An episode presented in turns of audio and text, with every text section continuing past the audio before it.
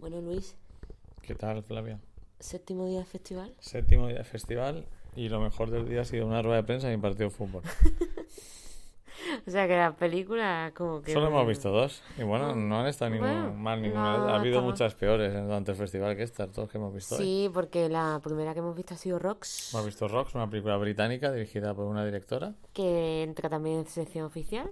Sí, la última película de sección oficial a concurso, Exacto. porque todavía quedan como tres de sección oficial pero que no entran a concurso, están fuera, fuera de los premios. Y es un drama social británico.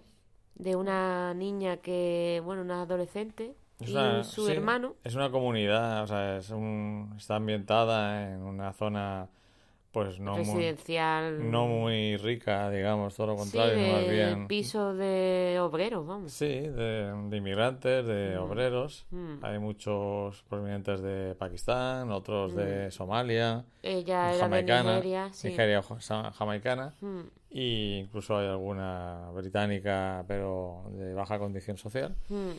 Y bueno, entronca un poco con el cine de Ken Loach.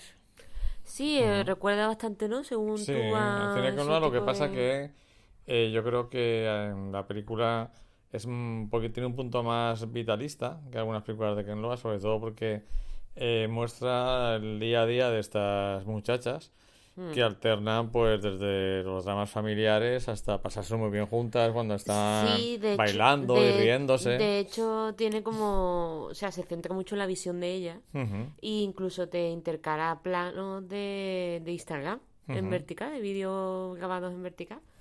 Sí. Ahí poniendo lo- los emot- Los emoticonos Oh, y no. todo eso, sí, sí, sí. O sea, esa parte está graciosa. Y luego, bueno, que para mí ha sido como. Mm, como la hija de un ladrón, pero bien hecha. Porque aquí sí que tú estás con las Pero protagonistas. No, no, no te expandas demasiado, que queremos traer a Belén Funes, Alicante, la directora de Sí, Hijo a, sí, a Belén Funes, pero sí, yo admiro muchísimo que haya hecho esa la película y, y tal, pero A ver qué vas a decir.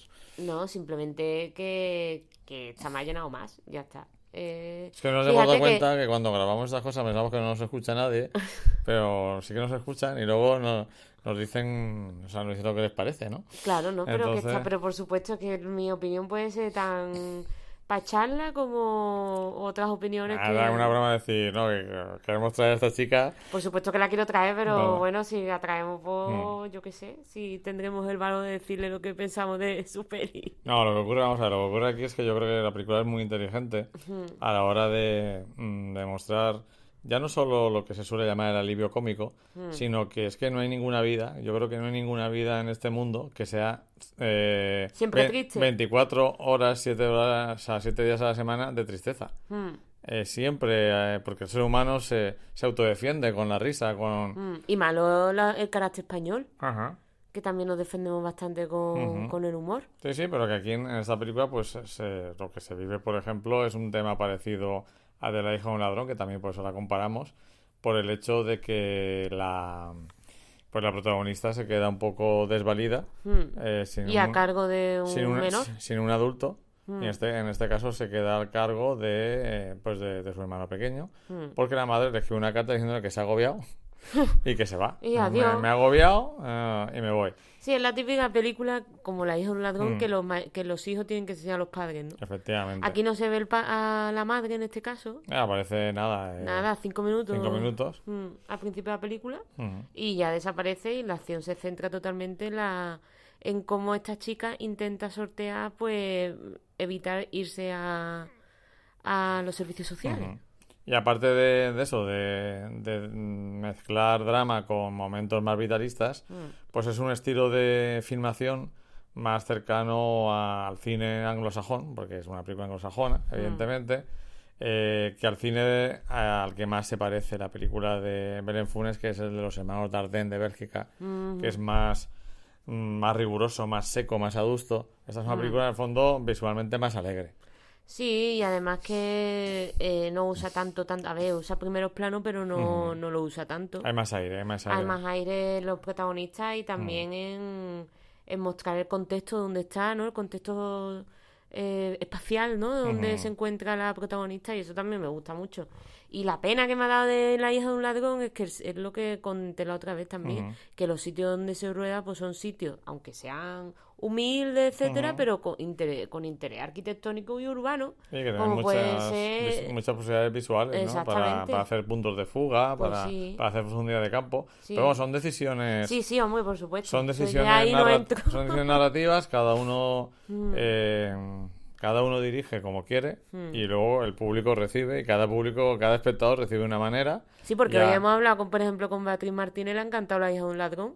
Y dice que tendrían que darle el premio de. Ujú. O sea, que es que, ya ves, que mm, que, cada uno ve una película distinta. Sí, sí, y eso ver. es lo maravilloso Eso también es lo del maravilloso cine, del ¿no? cine. El otro día en la cola, precisamente, en la cola de otra película, nos juntamos Mm. cuatro hablando de, de la hija de un ladrón. Y ya no solo es que si te gusta o no te gusta, Mm. es que eh, a- nos había gustado más o menos, pero cada uno le encontraba una pega diferente. Mm, O sea que ni siquiera coincides en las pegas Fíjate. cuando no te que- gusta y a veces ni siquiera con- coincides en las en virtudes. Sí, sí. Uno dice me gusta, pero me gusta por A, y otro dice me gusta por B. Mm. ¿no? Todo eso yo creo que es lo que hace rico rico a- al cine y al arte, ¿no? Que, Mm. que como la teoría de que la obra no está completa hasta que alguien la ve o alguien la lee o alguien la contempla Y, la comenta. y saca sus propias conclusiones, ¿no? Mm, Entonces, pues Rock nos ha gustado bastante, para mí una de las mejores películas de la sección oficial. mm.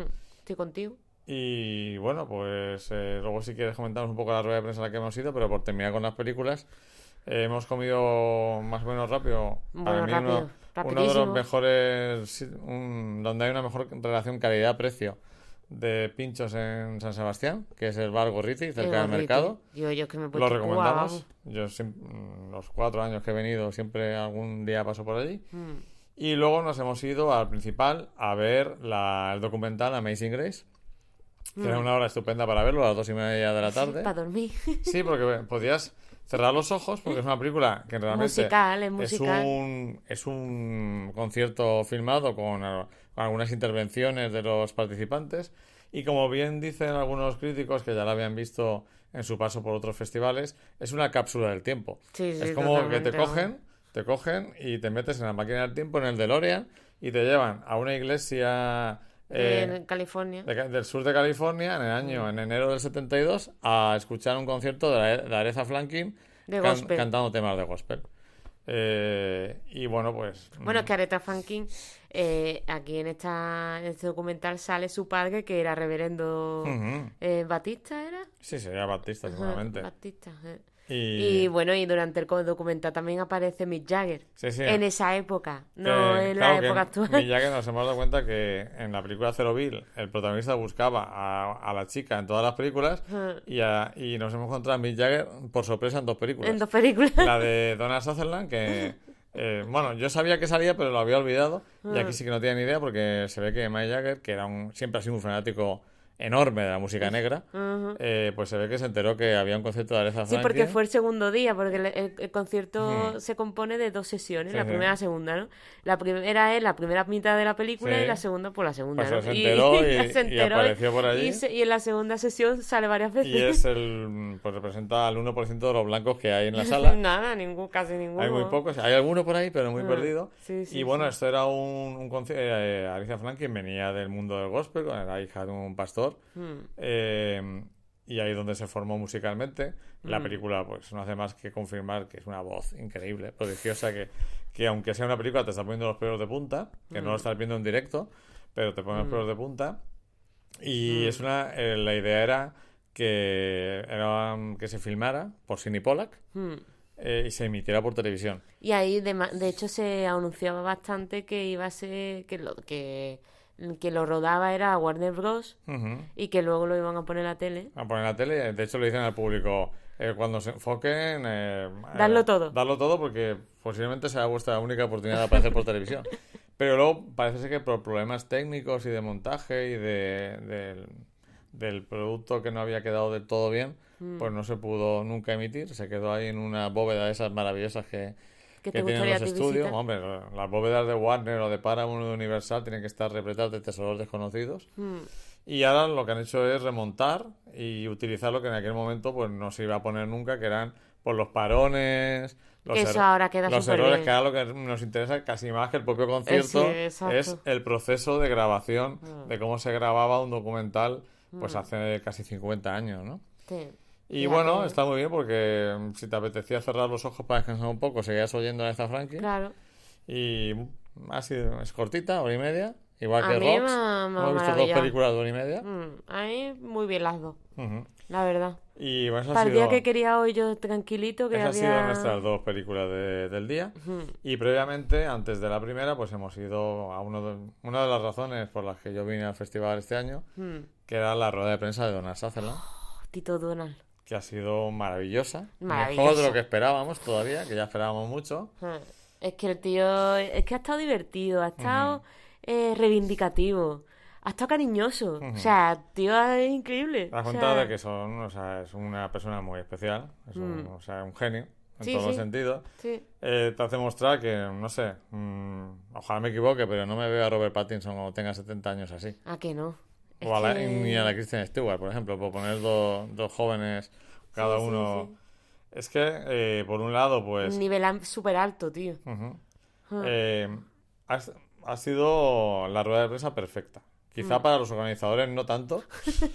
Primero porque eh, mm, varias veces ha mandado callar a los que estaban en, Detrás detrás de- la puerta en bambalinas, vamos. Mm, Y por una cosa que, que estoy totalmente de acuerdo con él, Mm. porque cuando tú estás hablando, se estés presentando, dando una clase, molesta muchísimo que haya gente hablando, y además Mm. él lo ha dicho, dice, por favor que se callen porque la gente siempre tiene algo que decir, siempre Mm. tienen que hablar, ¿no? Ya no es el momento de que hablen, el momento es que hablen los periodistas y que hable yo, Mm. no que haya un murmullo continuo, porque a veces estás en cualquier cine y hoy en el principal, mm.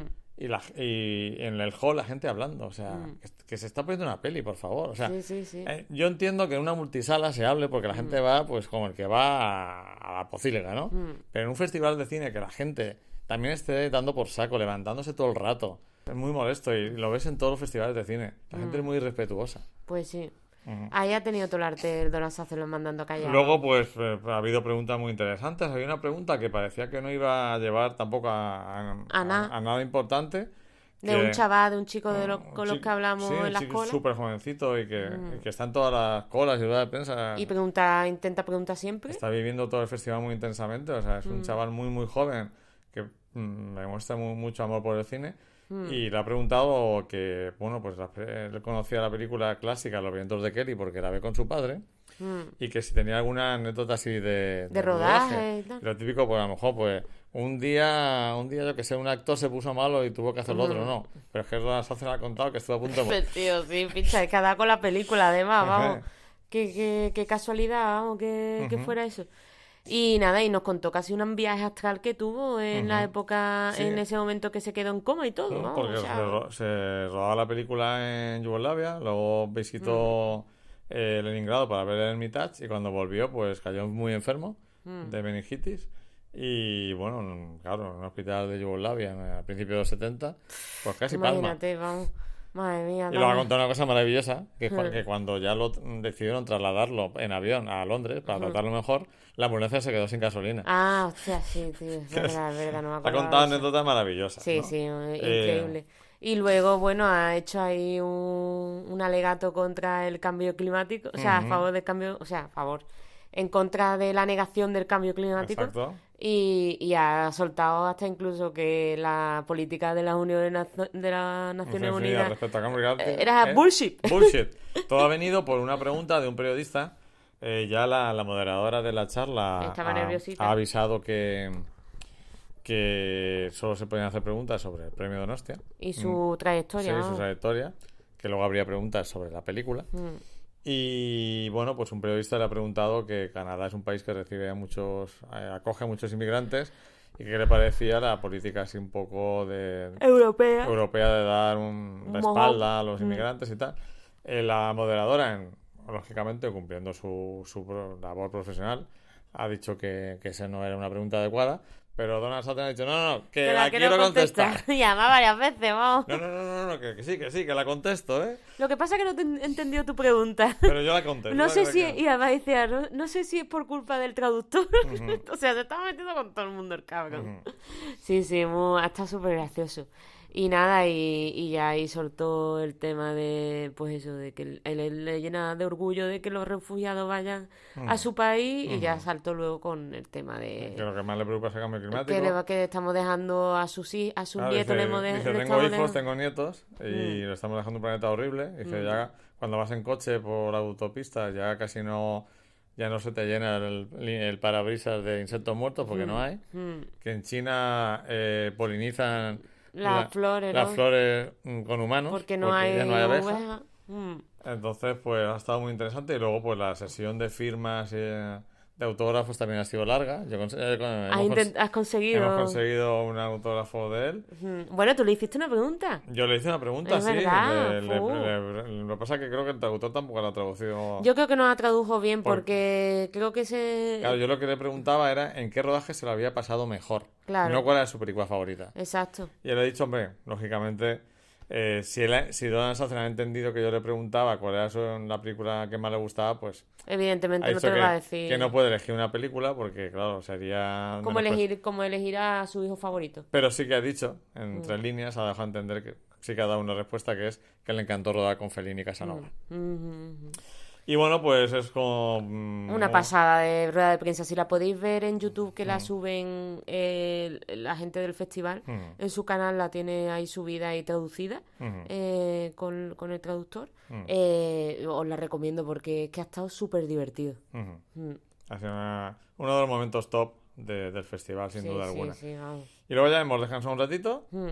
Y nos hemos ido a, a Noeta. A Noeta, la- porque el amigo de, de los doncella, Miquel, Miquel, que también nos ha comentado que tiene un podcast sobre Black Mirror con unos amigos. exacto, que, ha que estado ahora- haciendo uno de Juego de Tronos bastante tiempo, que ahora ya por razones obvias se acaba el podcast, Sí, porque exacto. se acaba también la serie, pero está haciendo uno de, Black Mirror y, y gracias a, a él y a, y a su amigo Ivón, pues hemos podido ver eh, un partido magnífico de la Real Sociedad. Buah, tío. Mm, 3-0, no- Lo tío. sentimos por los aficionados del Alavés, Lo pero, siento, pero- un baño brutal y eh, mm, ojalá que el Alavés cambie el rumbo porque con lo que hemos visto hoy eh, lo va a pasar muy mal para Sí, mantenerse en- sigue en, con primera división. Garitano y, No sé y si es ese cu- tema. Hombre, no desconocemos un poco, no sabemos si es culpa del entrenador. si- según- cuando un equipo va mal suele ser culpa de todos, Hmm. desde la directiva hasta No lo, lo sabemos muy, lo sabemos muy bien con nuestro Hércules Hmm. de Alicante.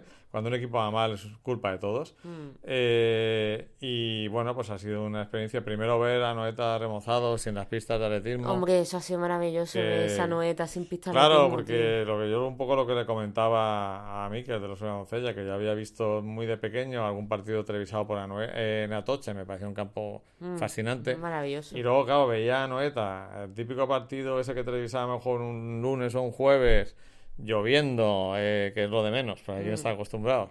Pero con el público tan lejos por, por culpa de la, por culpa de, de las mm, pues eso de, de las pistas de atletismo y siempre con un fondo sin hacer pues Mm. daba un poco de hasta de penita caca, ¿no? sí. y Ah. ahora me pareció un campo increíble una afición volcada un equipo que está en pues en estado de gracia con Uno- Odegaard unos aseos muy limpios, un aseo muy limpio con su papel higiénico, su Sí. jabón, su Ujú. papelerita, Ah, yo- vamos, todo. sí yo creo que es el único campo de fútbol que he visto que tenga papel para secarse Y, y jabón. y jabón. Y Mm. luego, pues, también eh, magnífico que haya, haya muchas Ah, televisiones sí, por el campo para poder ver la repetición.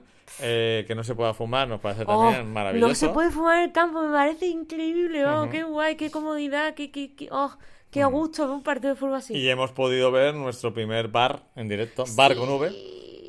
Me ha encantado verlo, porque además, como ha sido protestado, Claro, en segunda la no ha puesto este año y en segunda, bueno, evidentemente es no que este hay, año no hemos visto ninguna... no hay dinero para que haya bar en los campos de segunda Hombre, B. por favor, ahí lo Y entonces, faltaba. pues, eh, pues ha sido estupendo. Y nada, pues, eh, Miquel, que nos encanta tu ciudad, que es lo primero que dijimos, es una ciudad maravillosa, lo primero que dijimos, la más bonita de España. Con unos no- bocadillos que hacen estupendo. unos bocadillos estupendo, pero nos gustaba, eh, pues eso, dar también La, la cal o la, arena. la de arena, Y, y comentar eso, pues mm, alguna cosita que, Lo de los berberechos. que nos había pasado. Pero a mí, vamos, ¿nos venimos a vivir aquí o qué? Es que es caro, es demasiado caro. Ya, bueno, pero que si buscamos un trabajo aquí. Sí, pero además nos, ha comentado alguna persona por aquí que, que Que es, más, tampoco, que ¿no? es más caro los sueldos que los... O sea, es más caro los precios que los sueldos. Ah, vale. O sea, que los sueldos siguen más o Que menos no, no, igual. que los sueldos son un poquito más altos, pero que... Que tampoco- que- que, vamos, que, que para ellos también es cara la ciudad. Joder. Para los que viven aquí, no solo para los Pues que vaya. venimos de ciudades más baratas. Vale, vale, vale, vale. Y pues nada, que ha sido... Bueno, veni- venimos al festival. Al festival sí vendremos, Eso ¿no? sí. Al festival sí que vendremos y, y disfrutaremos, como digo, de esta magnífica ciudad que nos Mm. encanta. Sí. Bueno, me parece que, que Miquel Oyarzaba tenga 22 años. Ujú. No viene a cuento, pero es que me parece muy fuerte. Sí, tiene cara de señor más mayor. Tiene cara de señor de 32 o Sí. 36. Pero bueno, eso es una magnífica noticia para la Real porque le quedan como Hombre, 10 por años, supuesto, vamos. 10 años de disfrutar de un buen Es que yo creía que el que se retiraba era él, no Xavi Prieto. Xavi Prieto tiene cara de más joven es que es que verdad. Pues sí. Pero, En fin. pero eso- esto es un comentario para futboleros. Sí, sí. Para, para futboleros, pero nivel, nivel top. ¿eh? Nivel To o Donostiarra. Ujú. Y pues nada, no, Mica, que la ciudad nos encanta, ¿eh? Mm. Sí, que nos encanta, de verdad. Un Te día estás salió, riendo, un, te estás un riendo. día salió el agua amarilla, pero eso, puede- eso pasa en las mejores familias.